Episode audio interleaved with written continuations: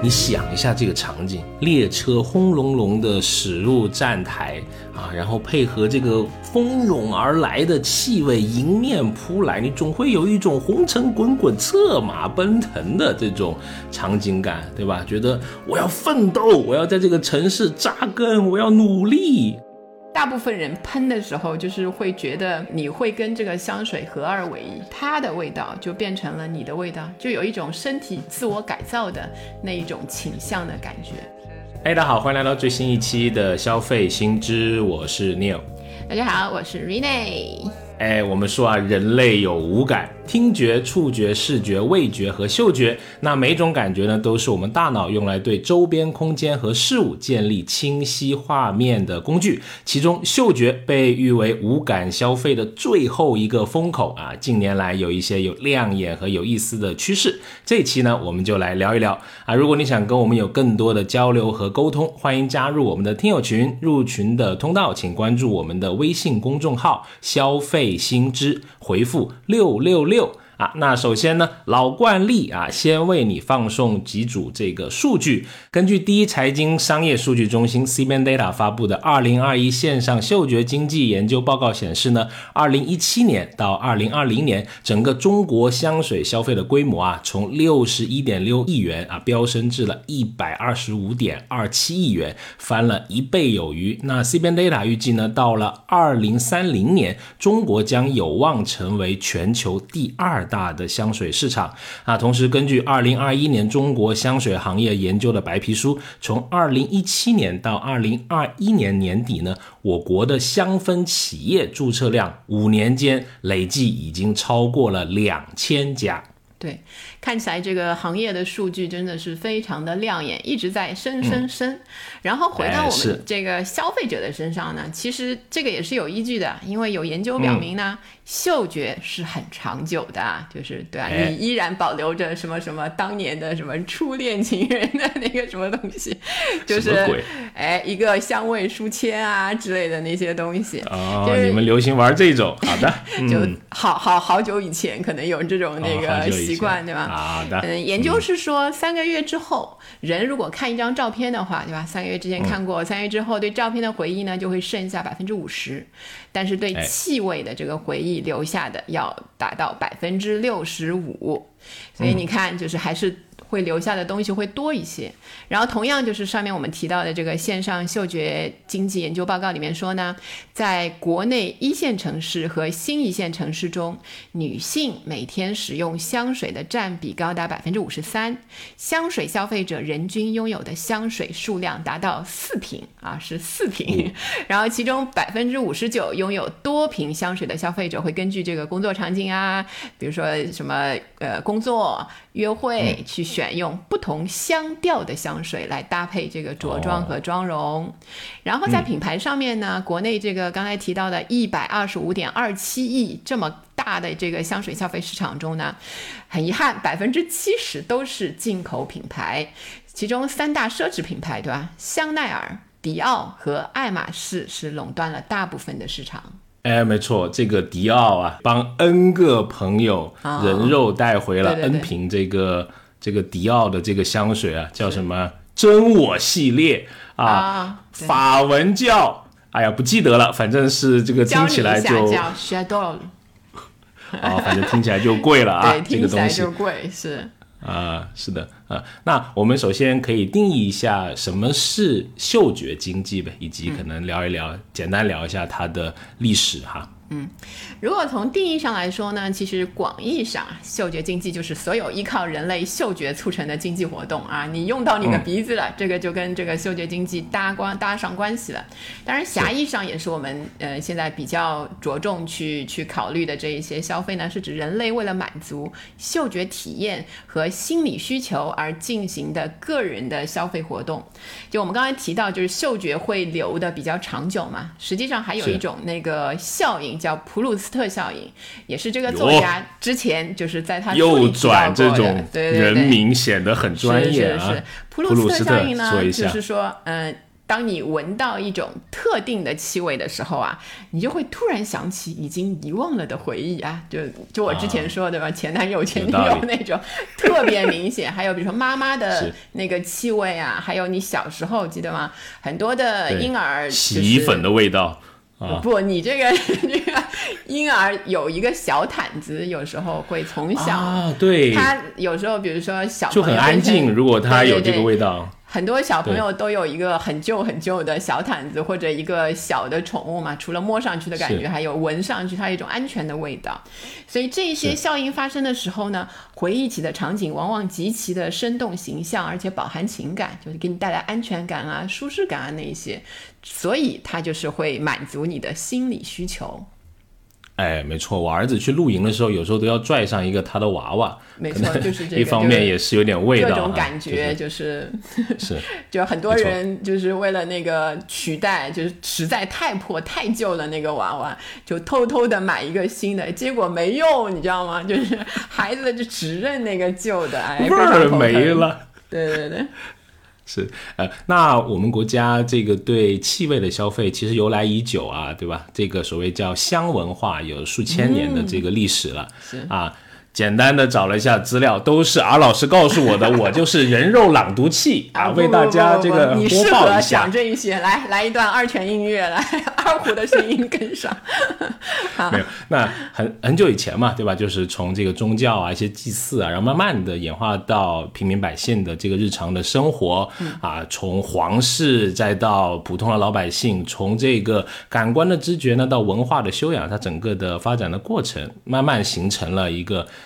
啊，产业链更加完整，品类更加齐全的这个成熟的产业的体系啊。如果说从历史上来看，春秋战国时期已经有了文字的这个记载，文人雅士，比如我的先祖，我觉得应该就是把香比喻为一种高尚啊善美的这个品质。那来到这个秦汉的时期呢，各种海外的香料，哎，开始进入到我们国家了，融合了多种香料的这。这个新的一些配方第一次的出现，熏香文化大行其道，品香开始成为一种时尚。那到来到隋唐啊，上至皇室贵族，又下至平民老百姓，这个用香的风气是越来越盛。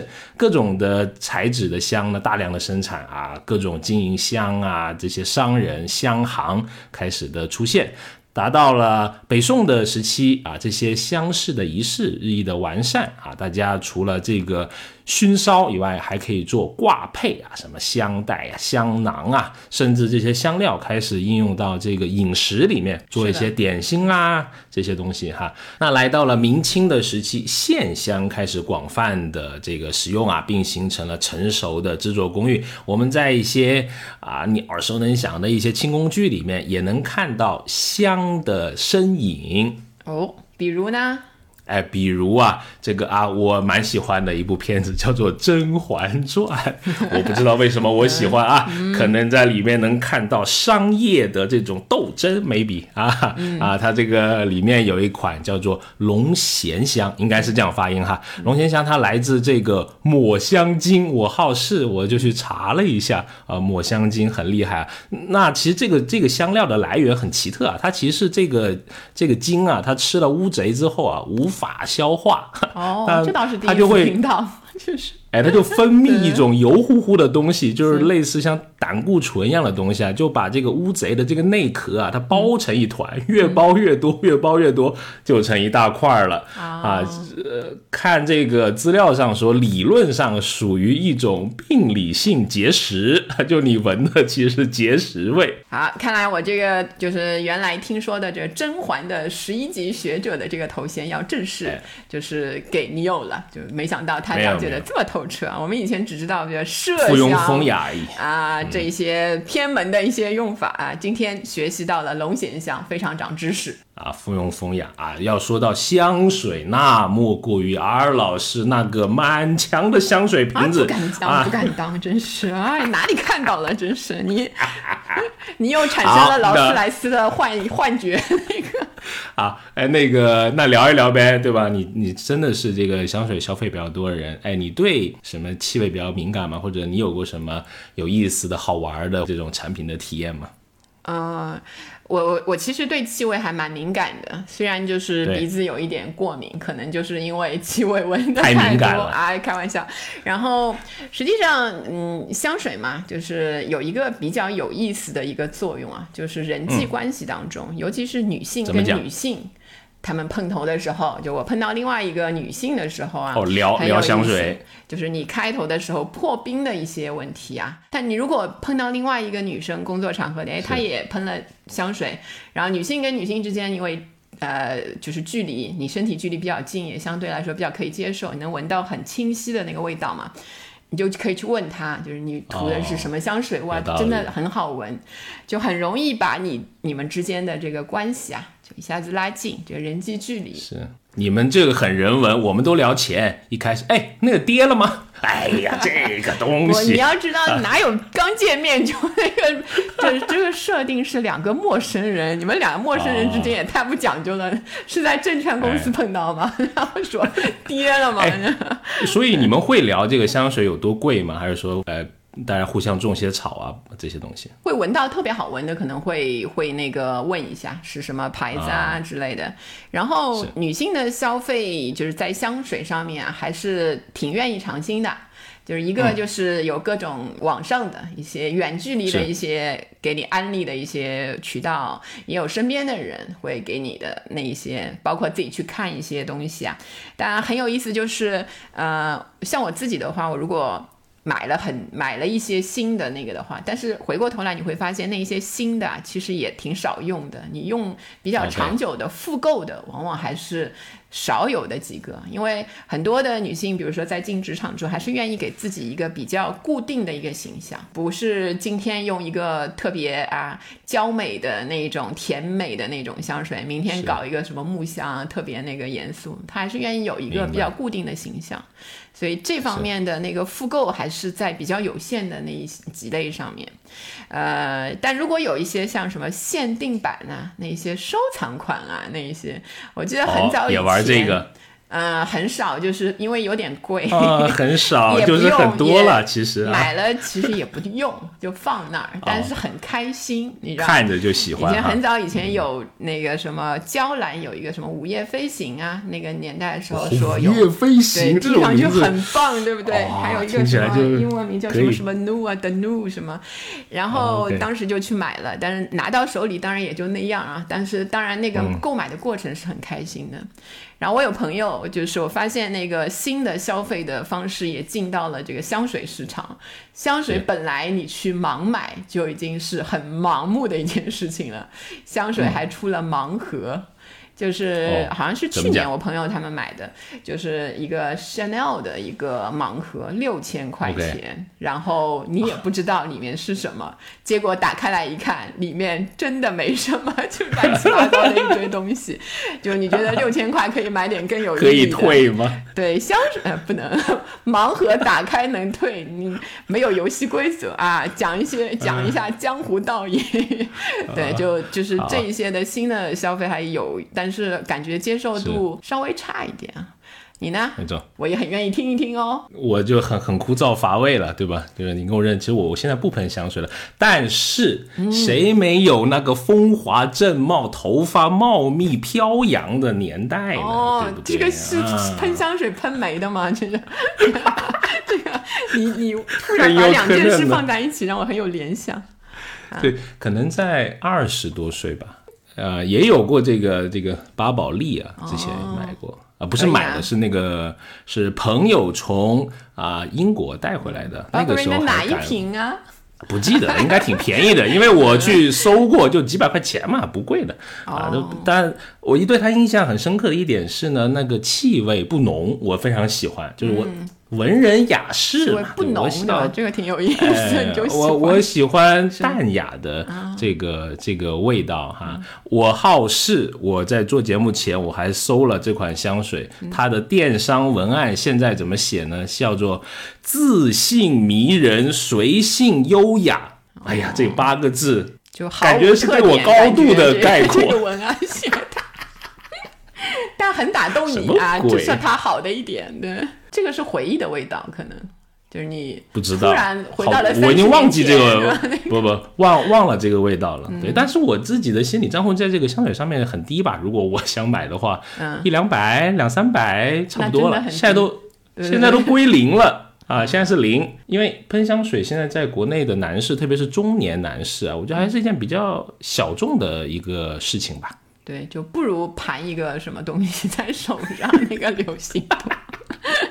如果你既喷香水又盘那个的话，就感觉这个人高深莫测，就是那种感哦觉。，高深莫测，适合午夜飞行 啊。那就是当然自己特别希望有那种非常淡的味道了，像刚刚讲的，就是只愉悦自己嘛，也别让别人觉得你好像啊什么这很怪啊。就可能你在社交里面不希望自己特别的这个亮眼突出啊。有一首老歌叫《不爱那么多，只爱一点点》，嗯我也想起了一首老歌，就是叫“你身上有他的香水味”，什么什么，我的天呐！就你还可能香水有毒。啊！可以可以，所以当时的那个负面印象，可能还是因为 有一点这方面的这个关系。不过说起来，就是香水这个东西，大部分人喷的时候，就是会觉得你会跟这个香水合二为一，它的味道就变成了你的味道，就有一种身体自我改造的那一种倾向的感觉。所以很多人会选自己想要变成的那一种形象啊，想要拥有的那一种生活。这样的一一个、一个方向去选。然后我们我们看了一下那个艾媒的一个数据啊，就是说我们两个刚才说了，就是作为男性、女性啊，不算代表，就是也有一些特点嘛。女性消费者购买香水的时候会更加关注这个香味，有百分之七十五的人会关注香味，然后百分之六十一的人会关注香调，然后有百分之五十三的人会关注留香时间。而男性消费者呢，更多的是根据香味，就有一半左右啦，然后价格也是一半左右来做出选择。居然觉得他有点准啊，就好像跟我差不多啊。这个对啊，看啊，哎，你最近哎呀，好伤心啊！我已经泯然众人了。嗯，不好。明天搞上，不行的话把你的洗发水喷上，真是。好，你刚刚问我什么？哎，其实男生我觉得呃很多是用虚后水，它会有那个虚后水的那个味道，这个好多年都不弄这个东西了，就啊头发少，就是然后也没有胡子多的，胡子很多，你人类就那么奇特，但呃不会啊，以前确确实买过，但是我倒觉得虚后水有点太浓，那个那个味道啊，我我个人不是特别喜欢哈。你自己闻到特别浓，我觉得因为就在你的鼻子附近工作是 作业，是的，现在剃完胡子，你知道吧？就涂个润肤霜就可以了，就不让它那么紧绷啊，就就结了，就淡淡的润肤霜的香味吧，可能只有这么结啊。你呢？最近有什么我我最近确实有一个看中的啊，就是那个什么？呃，以前演过那个《哈利波特》的赫敏的那个沃森、啊就是那个屈臣氏小姐，对对对，她现在哎长大了嘛，她代言了一个、嗯。一个名牌的一个香水，然后是一嗯。个三角形造型的粉色的一个香水，然后名字很有意思，叫我本莫测 （Paradox），就是我本莫测，你知道。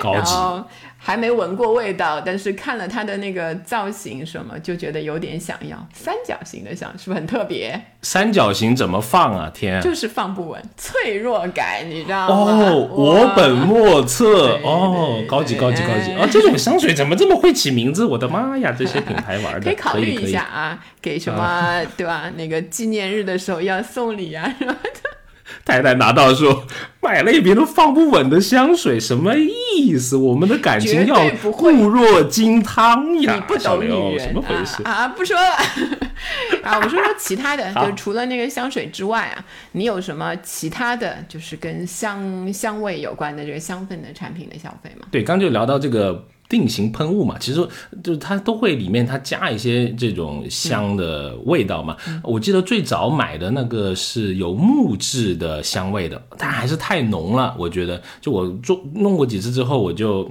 闲置了好久。后面这个品牌它出了一款，可能啊就听到了消费者的声音，我们这种中年消费者的声音，它出了一款海洋味道的，印象里面就很淡了。这个味道，哎，我又入手啊，觉得这个就你使用的场景它就多起来了嘛。对，就看不出你对这个香味还是挺有讲究的。我前面看那个不是讲究，是淡淡，我只要求淡，没讲究淡。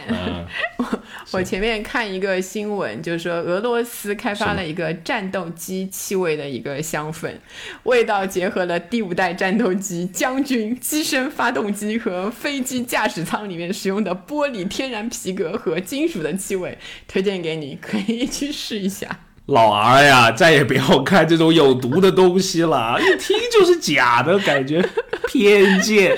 这种东西，但这个味道说不定很吸引人呢，荷尔蒙的味道，不觉得吗？好好好，开午夜飞行就适合这种，对吧？午夜飞行有道理。好，那我其实家里面还有一些啊，就是比如你有些放在卫生间啊，有些放在客厅啊，我太太买的那种叫什么？就是有个瓶子装的，就是香氛系列哈，对吧？啊，这个伟大的 R 老师也曾赠予过鄙人。啊，一瓶这个高级叫祖马龙的香薰，哎呀，还有就是，哎呀，那个味道都舍不得闻，闻一次都感觉要五块钱啊！而且如果有一个朋友来到家里面，都会不经意的引到他看到这个东西，他就说：“哎呦，小刘这个生活嘛，蛮有品质呀，哎呀，挺不错，我觉得很好，送这种东西。”可以，什么时候用完？我给你续上。早就用完了。待会儿给啊哈。对，啊，就就嘻嘻哈哈聊那么多，你会发现，其实香味的东西，我觉得有一种情绪价值吧。而且这个情绪价值一旦它出来啊，哎，你就会情不自觉的买一些挺贵的，就比如说你送的那个祖马龙，这这个挺贵的。对吧？但是呢，我记得啊，你曾经安慰过我，如果分成一百天，那都不算事儿，每天几块钱嘛。好心情值一百块，真是。我值两千啊，可以啊。那那像你这么喜欢这个好心情的，最近有用什么？你觉得哎呀，一用就好心情的香氛吗？没有一用就好心情的那个，但是就是我我有一个回忆可以跟大家分享一下，就是以前那个上班的时候啊，在在一个公司里面，就是有时候下午会有点困嘛，呃，我我去 我我我我就习惯会用那个白花油，你知道，就是也不是抹在鼻子上，我就涂在什么耳朵啊那些，但一下子呢，你就会坐在你附近的人都会闻到这个味道，然后我第一。次在公司里用这个百花油的时候，我附近坐的那个同事就是都是英国人，然后齐刷刷的我一抹上啊，大大家都 要转头就是朝我的方向看过来，就仿佛我按动了一个什么那个。召唤的剑，你知道？然后哎，他们就就 就异口同声，就意思就是这个就是奶奶的味道，就是他们的那个老奶奶的味道。天哪！就不知道儿，奶奶，对对对，我辈分就一下子涨了。然后哎，我发现哎，以前我在就是比如说呃上海的公司啊什么用就没有人会这样，这个白花油没这个虽然味道很强烈，对对对。然后后来我发现这个味道确实有点代表我的那个个人的形象，而且这个形象不太好，感觉一到下午就就年纪就到八十了。然后后来就换成了一个英国本地的一个品牌，就是跟你的名字有点像的，叫 Neom 的一个一个滚珠的一个，也是振奋精神，但是它用。用的可能是那些柠檬草啊，那些东西，就另外一种薄荷啊那个方向的那个柠檬草，甜甜的振奋。年纪小了，哎对，然后他们就说，哎现在现在好一点了，就是他们知道我下午，但我一抹那个，他们就知道我困了，你知道，就很有意思。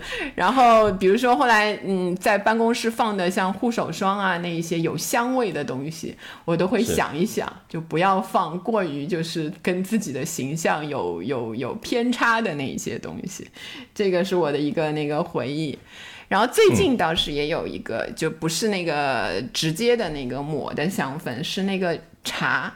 就上海现在也是，就柠檬茶店很多嘛。然后我最近有有两个茶的香气是特别有记忆点，因为你去喝那个茶，其实味道都差不多，就那个那个草本茶的那个味道。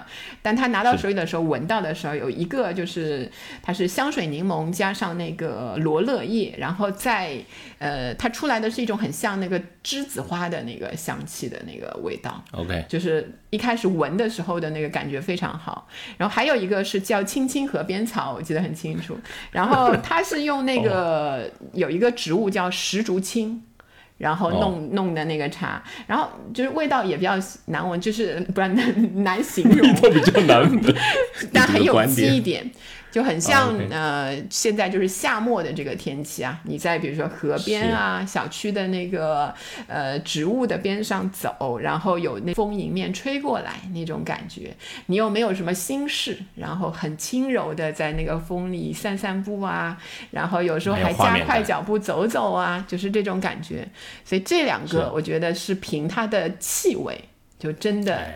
让我有复购的那一个冲动的东西，就还也可能带来了好心情。对对，香味经济给它助助上了一臂之力的感觉。那个茶其实也就是本身，我觉得成本是真的不贵，但它卖的还挺贵的。我觉得好多是因为我付钱给了这个。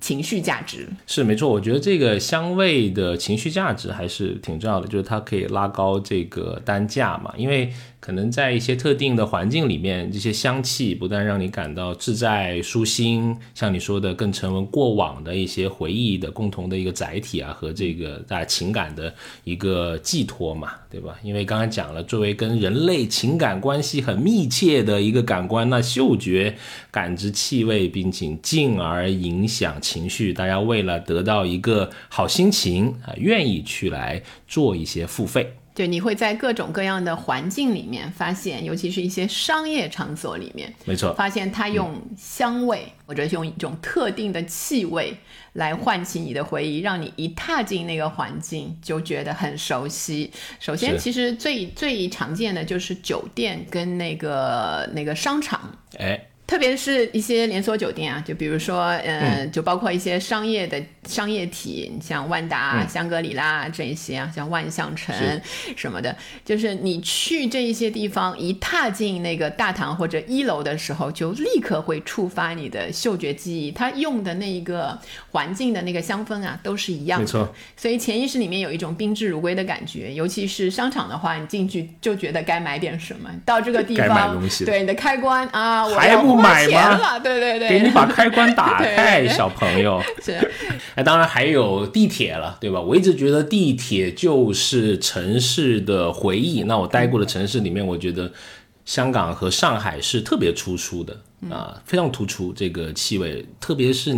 你想一下这个场景，对吧？列车轰隆隆的驶入站台啊，然后配合这个蜂拥而来的气味迎面扑来，你总会有一种红尘滚滚、策马奔腾的这种场景感，对吧？觉得我要奋斗，我要在这个城市扎根，我要努力啊，总会有这种感觉啊。其实就是像那个你有还是专注拼搏工作，对吧？我们有时候就要去娱乐一下了，有时候去那个电影院啊，还有那些游乐园，那个爆米花的香味，其实在里面是非常非常吸引人的，忍不住要剁手。你有没有感觉？嗯。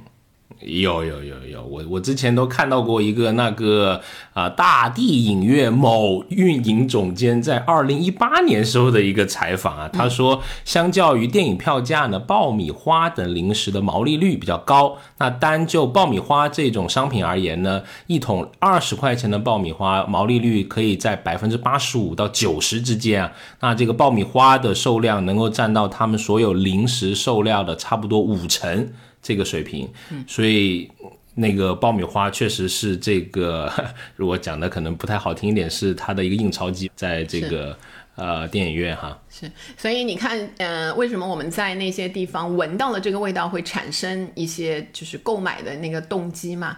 也就是反过来会促使，实际上这些爆米花里面啊，啊，就是它添加了大量的那个香精，为它让它产生这一些吸引人的味道，它不是它天然的那个味道。所以是，所以它很多都要限制嘛，对吧？一限制，那个气味就更浓郁啊，对你就很想买。其实你吃到嘴里面，感觉其实不如在那种零食店里面买的香。老实说。是的，嗯，然后其实除了这一些商业场所，我们去到那个一些独立的一些品牌的商店，品牌商店，对，比如我我比较常去像这个无印良品，你步入那个无印良品的那个店的门口，其实。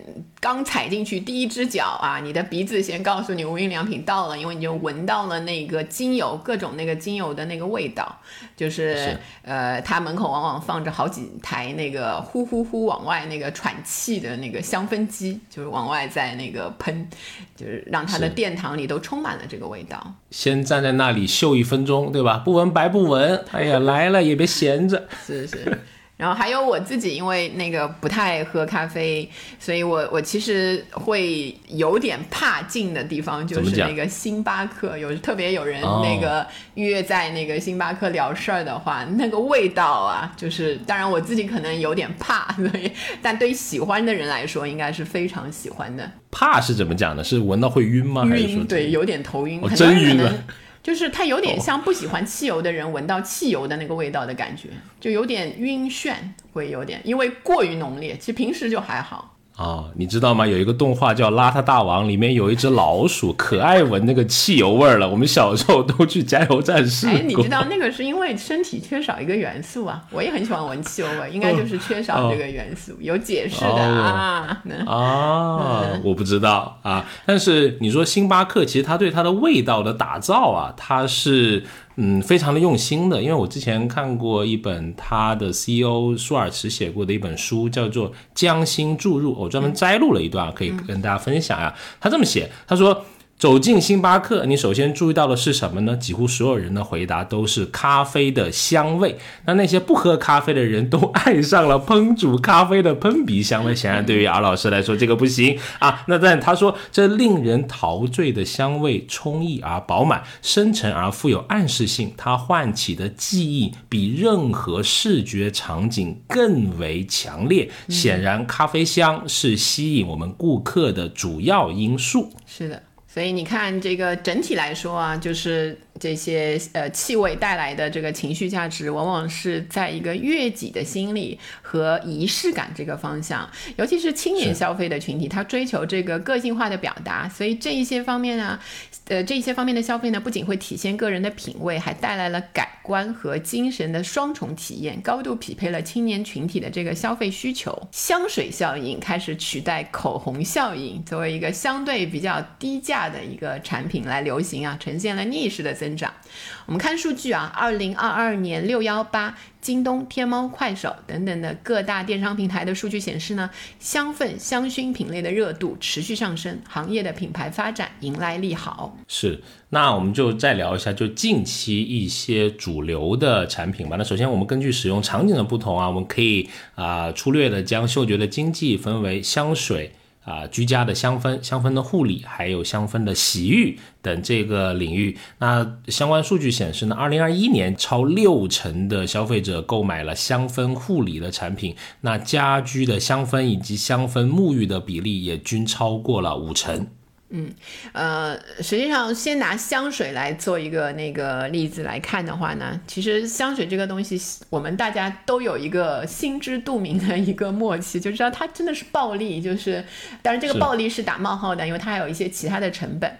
就我们如果拿一个你之前提到的迪奥那个品牌的一个香水来看啊，官方售价五十毫升是八百八十元人民币，然后它的香料原材料的成本是百分之二。所以看起来真的是不多啊，但是营销费用跟税费占掉了百分之五十，然后其他的就是剩下的一些净利润。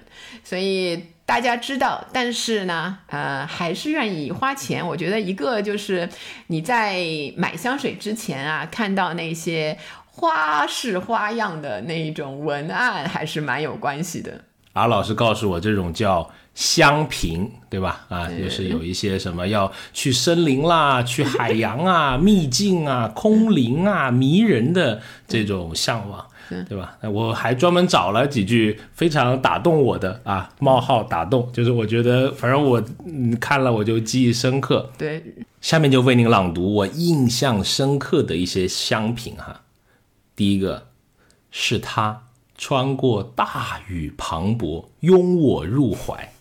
这个世纪疯狂，没人性；腐败，你却一直清醒、温柔、一尘不染。哎呦，这种谁拥你入怀的？谁拥你入怀？是姚我自己抱自己，是姚啊，很好。感觉你这个个子很难拥你入怀。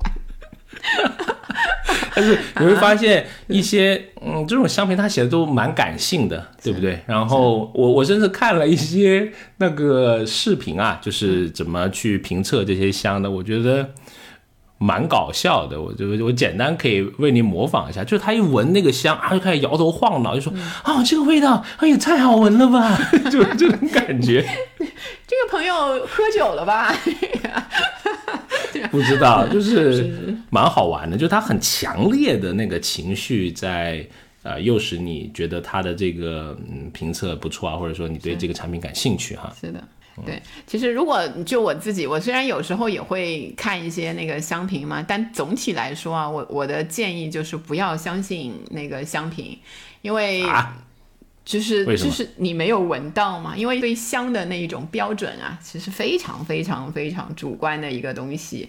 对气味的这个好恶嘛，你唯一可靠的就是你鼻子，然后闻了之后你的心跳有没有加快，就这两个。但你听听听你那个，我只想吐槽，就你不能去钟表里面找时间，也不能在这个纯描述性的那一些文字啊，或者是那个那个口白里面去找那个香水。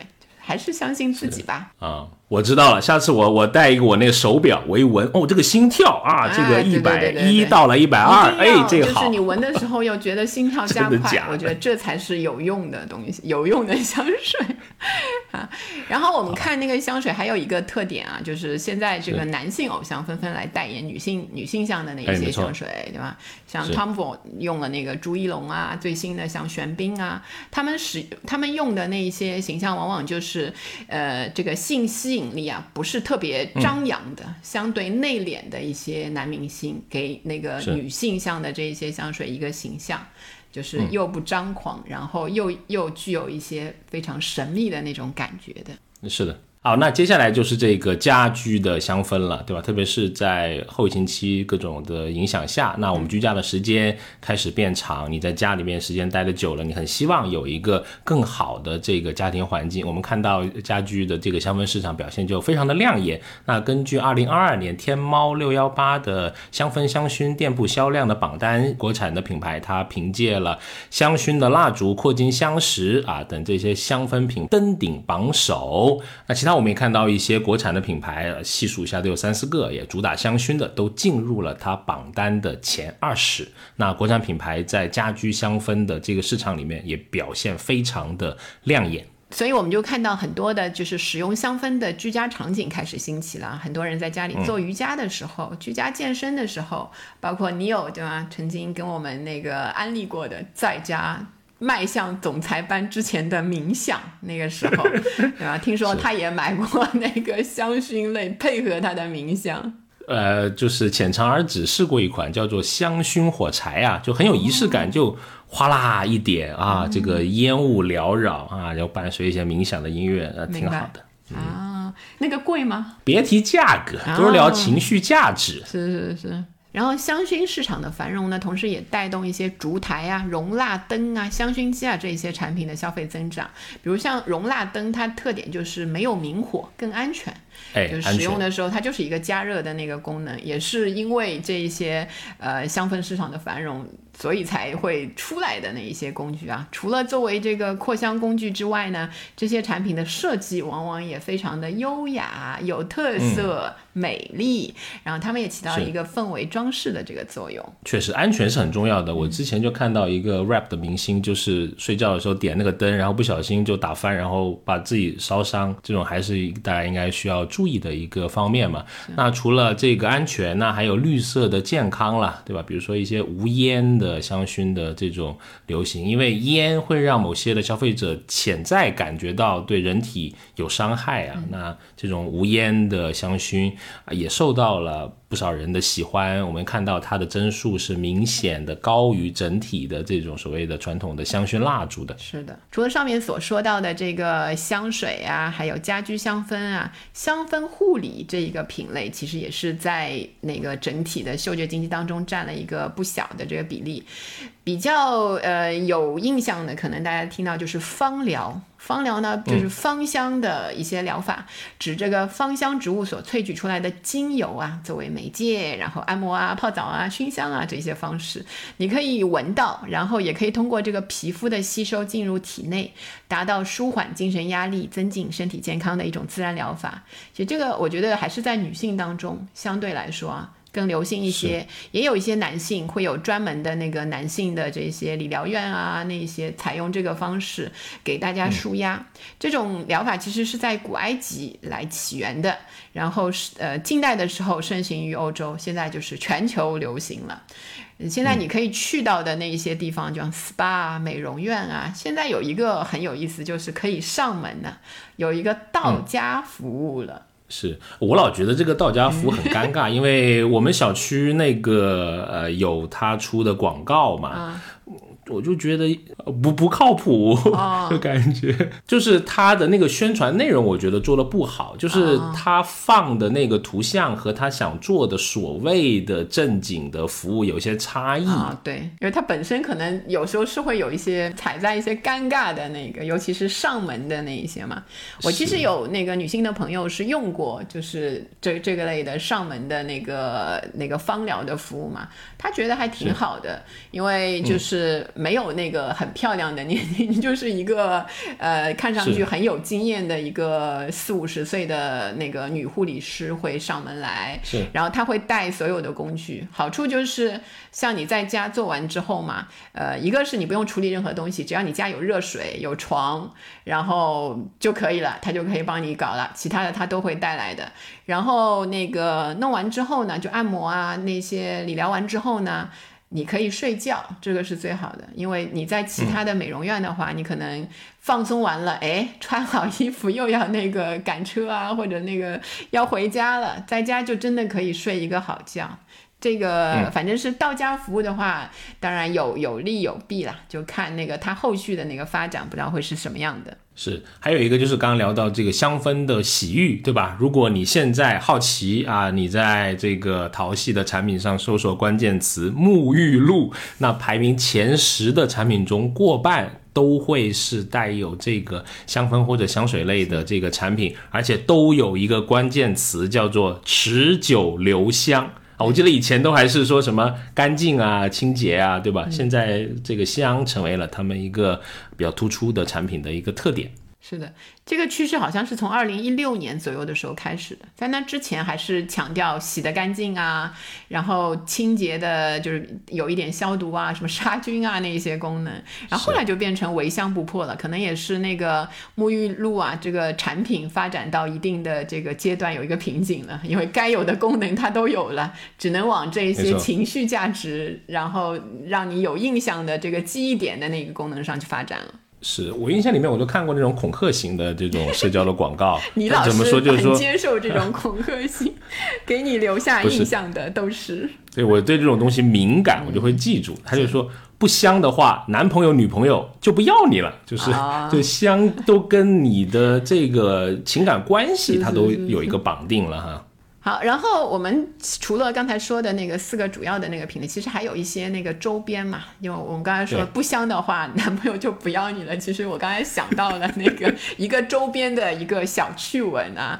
当年就是看那个跟侃大山家族什么同行 那个时候，就是当时那个我记得是老大跟老二就听到了一个传说，就是他也要把身体变香嘛。他们其实大把香水什么可以用，哎放着不用，他要从内而外。的香，然后他拿到了一个什么信息呢？就说喝菠萝汁啊，就可以让身体变得甜香，你知道甜香，然后他们就真的开始。Battle 了，就是开始拼命的喝那个菠萝汁，然后喝了好几天，然后然后怎么评判有没有变香呢？就是老大老二嘛，就让老三那个姑娘，然后去闻他们的贴身的衣物，说两个人 谁更香一点。就现在听起来还蛮奇葩的那个那个故事啊，就说确实对这个的追求啊，我们真的是还蛮极端的，就包括一些就跟这个相关的其他的产品啊。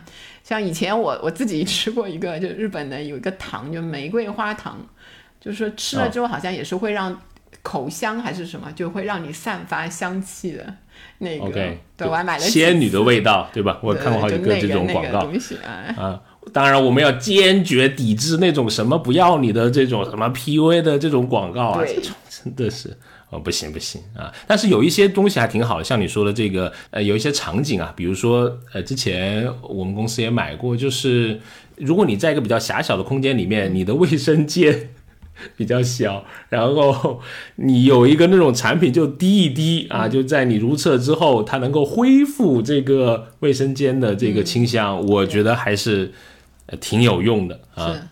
是。然后像那个车用的那个香氛啊，还有一个我看到有一个哎有意思的产品，就是有一个英国在线汽车交易的软呃网站叫 Auto Trader，然后它有一个轻车味道的香氛，因为它用的呢是用一种就是配比起来的那个香型，闻起来会像高端车才会使用的原始皮革和硬蜡的那个味道。为什么呢？其实它有原因的啊，就是四分之一的人会将新车的味道和成功联系起来。所以你知道新车其实是有一个味道的嘛？其实不是，有的人觉得难闻，有的人觉得是好闻，是财富的味道，你知道？那个、那个不妨告诉你啊，嗯我也蛮喜欢闻那个新买到的数码产品的味道，有一种很奇妙的气味。哎呀，一闻就开心啊，啊！真的啊、要不要去国美找个工作啊？国美的仓库。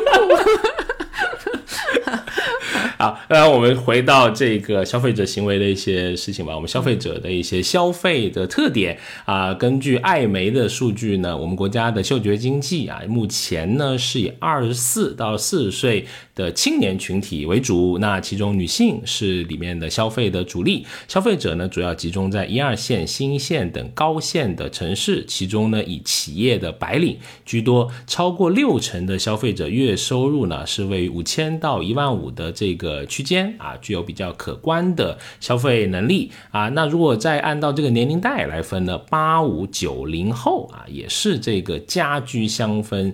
消费的这个主力的人群，但呃，看到九五后、零零后更加年轻的代际也表现出非常强的用香的意识，还有他的消费的意愿，因为对生活品质，还有大家对美好生活的体验，都在吸引着越来越多的年轻人迷恋上香氛的产品。然后 Z 世代呢，还有一个特点就是它会比较清新国产的小众的一些香味的产品。呃，有一个数据啊，二零一八年到二零二零年，天猫平台的香水销售额呢，从三十七点三一亿增长到了八十六点九二亿。而来自什么值得买这个 app 的数据显示呢，二零二一年的上半年，香水产品的 GMV 同比大增了百分之三百十五点七。然后站内用户对中国香水这个这个点的讨论热度同比增长了百分之两百左右。所以你看，就是有一些国产的品牌啊，像气味图书馆推出过这个凉白开、大白兔奶糖这一些产品，R 一的呃调香室打造过这个京剧系列，这个设计灵感就是京剧和茶。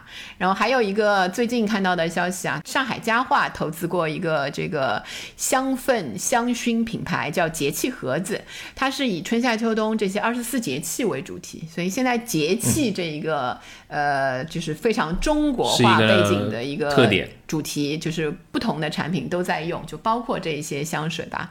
然后我们其实也可以去看到啊，就是国产的那一些香水，其实在很多的这个品牌下面都能买到比较便宜的那一些，没有那么贵的，像国外大牌那么贵的那个香水，对吧？是我做这期节目前特地去那个 KTV 看了一下，有好多这种香氛香水的这种品牌吧，香氛为主吧，嗯啊，大概就是百元以内吧，对，蛮多都还是啊、几十块钱，对吧？如果是如果你到名创优品去看，好像二三十块钱，印象里面你就能买到类似的产品了。对我自己以前也很有意思，就是呃，会会找过那个桂花气味的那个香水。就是以前在那个小红书上也看到过，然后我在朋友圈问了，就是和桂花的味道最合适，很多朋友给我那个那个回复嘛，结果我几个我去试了一下，有一些很贵的那个品牌的那个香水，后来我我买到的一个也是国产的，就是一个南京金芭蕾的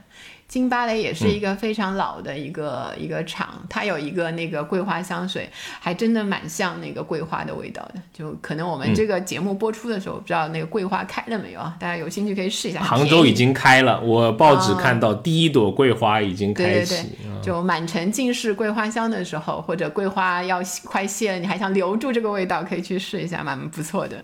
是，那也看到一些颜值啊，对吧？和这个香值同样的重要。像你说的很好看的香水瓶，你刚刚说那个什么我本什么鬼什么三角形的，莫测，哎呀，真是。我就记住了午夜飞行啊。那除了这个呃便携易用啊，这个能够散香一些基础的味道，它会。非常注重这个外观独特的这种设计啊。那刚你也聊到这个所谓的平替文化嘛，对吧？平替的一些流行，我们看到是超六成的消费者可以接受的香水价格呢，都在三百块以内，跟小刘一样啊。那其中超过三成的人是在两百块到三百块啊这个区间。然后，呃，实际上在社交平台上面，你还可以看到更便宜的，就是香薰蜡烛这一个东西，比如均价十元，然后大牌的同款香，源头厂家，所以这一些呢，往往是来自拼多多啊、幺六八八、淘宝啊这些渠道的香薰产品，价格非常低廉，呃，对热门香氛产品的气味呢，模仿的还不错，所以销量也挺高的。然后这其中还有一个灰色地带，就是香水的分装，就很多那个香水因为五百。香水因为它的价格的定价很有意思啊，它不是三十毫升、五十毫升、一百毫升这样成倍的，就是成比例的增长的。一百毫升的比那个三十毫升的可能就是一点五倍，就是这样的。所以你买大的之后呢，用不完，想花更少的钱喷更多的香水呢，就让这个香水分装小样成了一门生意了。所以很多就是商家会提供两毫升什么迷你大牌香水分装啊，在短视频的这个玻璃之下呢，这个化妆品修复小样分装，就类似这种香水分装，这种二次加工的生意初具规模了。但是这个其实是在应该说是在违法的边缘，它踩在一个灰色的地带。就后期不知道是比如有比较标准的正式官方的那个方式去去迎合这样的市场，还是一直让它在这个灰色地带存在下去，也是营销的一个要解决的问题。所以我们就来说说营销吧。好，这个营销啊，我自己看到的就是你刚刚聊的这个直播呗，对吧？直播的这个今年下半年好像开始就哎有一些疲软，但是啊，你能发现很多的品牌通过直播带来了它的声量和这个销量啊，那我们也继续观察吧啊，希望这个商家嗯可能有一些新的表现吧。我自己还有一个看到，就是你刚刚说在线上买香的这种盲买啊，看起来好像不那么靠谱。但是我看到的一些信息却说，在线上这种叫做盲盒式的啊 盲买啊，这买香好像也在上升，特别是一些社交的平台，小红书啊、B 站啊，上面有蛮多的达人在分享他一些评测啊，或者是他买香的一些这种经历吧。是。啊，这里我我正好有一个很好笑的一个经历，我突然想起来可以分享一下。啊我准备好笑了，来，不要这样子。以前以前我我很好奇嘛，买过一个就是盲买过一个香菜的香水，就是当时也是就是莫名其妙就觉得很好奇嘛，也也就是那种想想要追求一下新奇刺激，然后真的盲买之后啊，就就是后来就是一个国产的小牌子就。出的一个香菜的香水，然后你打开之后啊，我太惊喜了！你感觉就是什么？感觉就像兰州拉面成精了，你知道吗？那个香菜的味道真的是好重，好很浓郁啊！对对对，就盲买这件事，确实大家还是要斟酌一些。是你这么喜欢吃香菜的都这样子，我 闻到估计就窒息了，可能。